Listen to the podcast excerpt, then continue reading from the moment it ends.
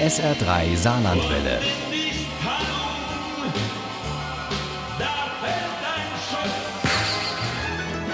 Der Krimi-Tipp. Der Ausdruck zwischen den Jahren, der stammt aus alter Zeit, als es noch zwei Kalender und damit auch zwei Jahresrechnungen gegeben hat. Rauhnächte werden sie auch genannt, diese zwölf Nächte zwischen Weihnachten und dem Dreikönigstag. Um diese Rauhnächte ranken sich viele Sagen und nun auch ein Thriller. Und zwar einer, der in der Eifel spielt. Er heißt Alle Rauhnacht wieder und Uli Wagner stellt ihn uns vor. Salome Siegel, die Autorin dieses Eifel-Thrillers, wurde in Köln geboren. Die Familie ihres Vaters stammt aber aus der Eifel und sie hat diese schon als Kind lieben gelernt und, so oft es ging, den Geschichten der Alten dort gelauscht über Ungeheuer, Werwölfe und die Rauhnächte zum Beispiel. Die Bauern früher, die sind nach dem Mond gegangen. Aber das Mondjahr hat nur 354 Tage, das Jahr an sich aber 365. Bleiben zwölf Nächte. Zwölf Nächte außerhalb der Zeit, die weder zum alten noch zum neuen Jahr gehören. In diesen Tagen ist nichts, wie es sein soll. So erzählt es Jupp, der ältere der Görges-Brüder, der Enkeltochter seiner Nachbarin, als die nach dem Tod der Großmutter nach Kummersdorf zurückkehrt, das irgendwo zwischen Plankenheim und Trier liegt, allerdings nur in diesem Thriller. Jahrelang hat sich Mina vor dieser Reise in die Vergangenheit gedrückt. Zu groß waren die Verletzungen, die sie als Kind und junges Mädchen in diesem Dorf erfahren hat.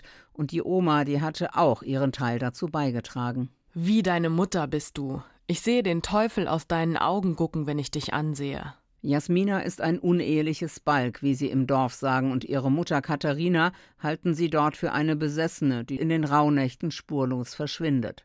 Denn Katharina hört Stimmen, das Wehklagen von Frauen, die sie retten muss, weil ihre Seelen sonst keine Ruhe finden. Die eine, die warfen sie ins Feuer, die andere, die warfen sie ins Wasser, und die letzten, die hat der Wolf geholt. Dieser Werwolf, über den es in der Eifel so viele Geschichten gibt und der vor allem in den Rauhnächten sein Unwesen treibt und von dem die alte Gierdgen schon erzählte, damals Ende des 16. Jahrhunderts. Wer in den Rauhnächten mit den Tieren spricht, bezahlt im Jahr darauf mit seinem Leben.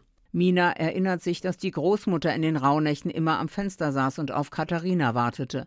Und auch diesmal verschwindet in den Nächten zwischen den Jahren ein junges Mädchen, Lena Görges, die Tochter von Minas Schulfreundin Manuela und die Enkeltochter von Richard, dem anderen Görges-Bruder, der Mina auch heute noch irgendwie unheimlich vorkommt, weil er überall seine Finger drin hat.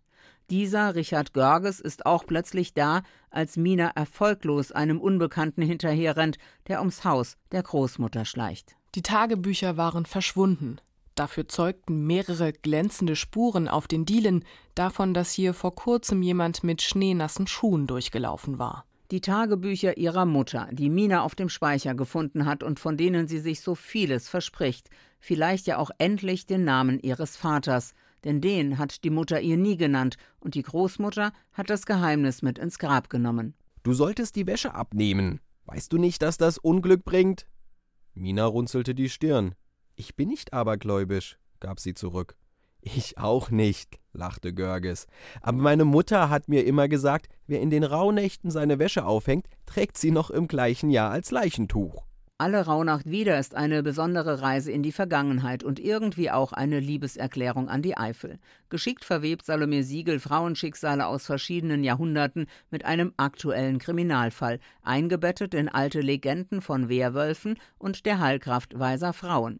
Das jagt einem Schauer über den Rücken und am liebsten würde man dieses Buch an einem Stück lesen. So spannend und packend ist dieser ungewöhnliche Thriller aus der und über die Eifel.